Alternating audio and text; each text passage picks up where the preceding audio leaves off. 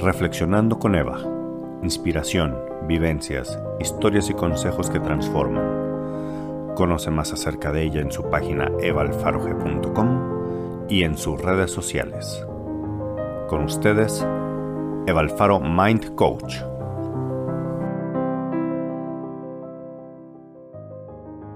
Hola, ¿qué tal? Soy Eva Alfaro y el día de hoy quiero platicarte acerca de un tema al que he denominado las proyecciones afectan tus relaciones.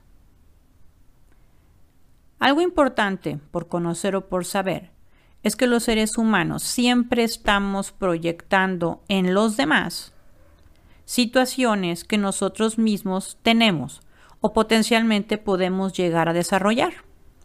Me viene a la mente una pequeña historia. Había una vez un señor estaba muy preocupado porque su esposa, según él, se estaba quedando sorda. Entonces llamó al médico familiar y le dijo, Estoy muy preocupada porque creo que mi esposa cada vez escucha menos. Entonces el doctor le dijo, ¿de verdad? A ver, no se lo había notado antes, pero hay que hacer un ejercicio o un examen para ver qué tan fuerte es esto. Entonces le dice el doctor al señor, grítale a tu esposa a ver si te escucha desde donde estás. Entonces el señor le grita a su esposa, María, contéstame. Y nadie le contestaba. Entonces el doctor le dice, ah, caray, a ver, acércate más y vuélvele a gritar. Y le vuelve a gritar, María, contéstame. Y nada. Y el doctor le dice, a ver, vuélvete a acercar lo más que puedas a ella y vuélvele a gritar.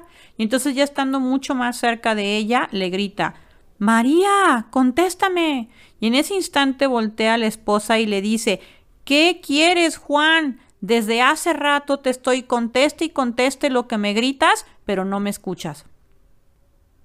Esta es una historia en la que claramente podemos ver este tema de las proyecciones. Normalmente, cuando en otra persona nos llama la atención algo, ya sea bueno o como consideramos malo o molesto, es porque está reflejando en la realidad algún aspecto que tú necesitas mejorar de ti.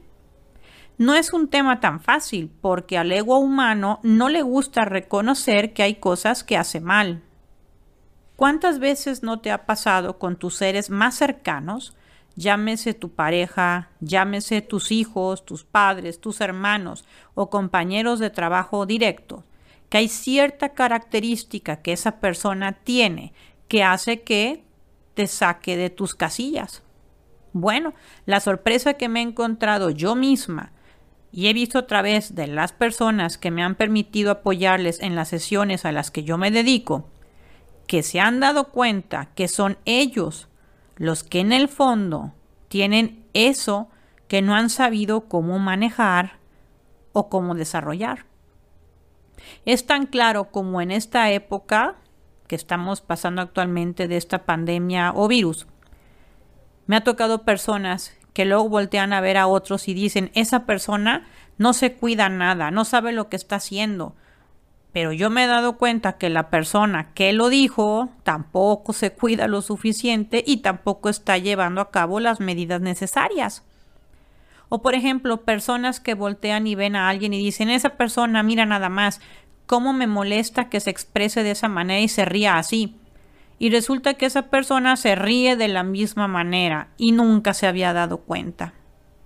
Entonces, para una persona que desde hace años ya decidió crecer de forma constante, desarrollarse en su vida, este tema, si bien debe de pasar de ser algo molesto a convertirse en algo que le haga sentir curiosidad, que le haga sentir creatividad por descubrir qué otros aspectos puede cambiar de sí mismo. De hecho, una de las principales razones o beneficios de relacionarnos con otros seres humanos es descubrir más acerca de nosotros mismos. Entonces yo te invito a que tú te cuestiones. Observa a tu pareja, observa a tus hijos, observa a tus hermanos, a tus compañeros de trabajo, a tus vecinos y haz una lista de todas aquellas cosas que de verdad no soportas o no toleras en otro. Algo que te quiero platicar es que muchas de estas herramientas que yo conozco no es solo por la cantidad de libros que he leído a través de 12 años, que ya son más de 200, no es solo por las certificaciones que tengo o las oportunidades que he tenido de irme a preparar con personas como el doctor Deepak Chopra, Tony Robbins o Eckhart. Va más allá de eso, es porque yo misma las vivo y las experimento. Y entonces, en diferentes ocasiones, me llegó a pasar a mí que justamente eso que volteaba a ver en otro era una identificación de mi propia inconsciencia manifestada en otra persona. Y descubrí que lo que estos grandes autores dicen con relación a la proyección era completamente cierta. No porque se dude de lo que ellos digan, ni mucho menos, sino porque el ser humano necesitamos experimentarlo nosotros mismos. Y cuando yo empecé a experimentarlo, yo me di cuenta de que así es como funciona, que cuando yo vi que eso no me gustaba de otra persona y me puse realmente a cuestionarme qué había hecho yo también de alguna manera que pudiera estar influyendo en que esa otra persona tuviera esa reacción hacia mí, es donde encontré mi propia proyección. Lo que te quiero decir con esto es que esa proyección no necesariamente es idéntica, porque hay personas que me dicen, pero yo no soy envidioso y me molesta que sea envidiosa, o yo no tengo sobrepeso y me molesta su gordura, o yo me considero una persona muy disciplinada y me molesta su indisciplina. Va más allá de eso. En algunos casos sí es de forma directa, pero en muchos otros más va más bien a esta parte que te platico de cuestionarte. ¿De qué forma, qué aspectos de tu propia conducta también están motivando a despertar esa otra conducta en esa persona cercana a ti? Tú no eres culpable de las reacciones ni conductas de otros, no, no eres, pero eres responsable de las tuyas y de la forma en que las tuyas influyen en la conducta o en los resultados que también otras personas están obteniendo y que de alguna manera te afectan a ti también en tu vida.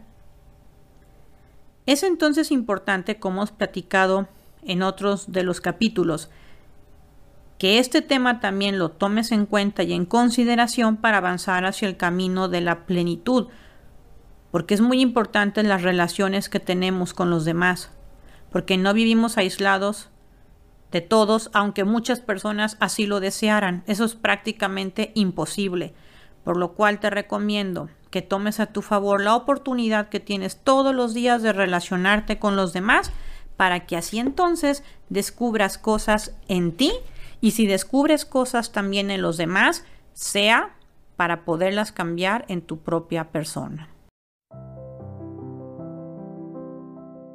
Nuevamente te recuerdo que este tema más detallado y muchos otros más los podrás encontrar en mi libro Pequeñas modificaciones, grandes cambios.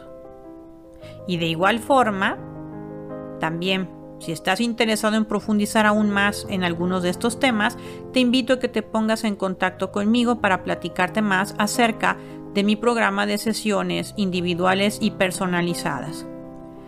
Te deseo entonces que tengas una muy buena semana.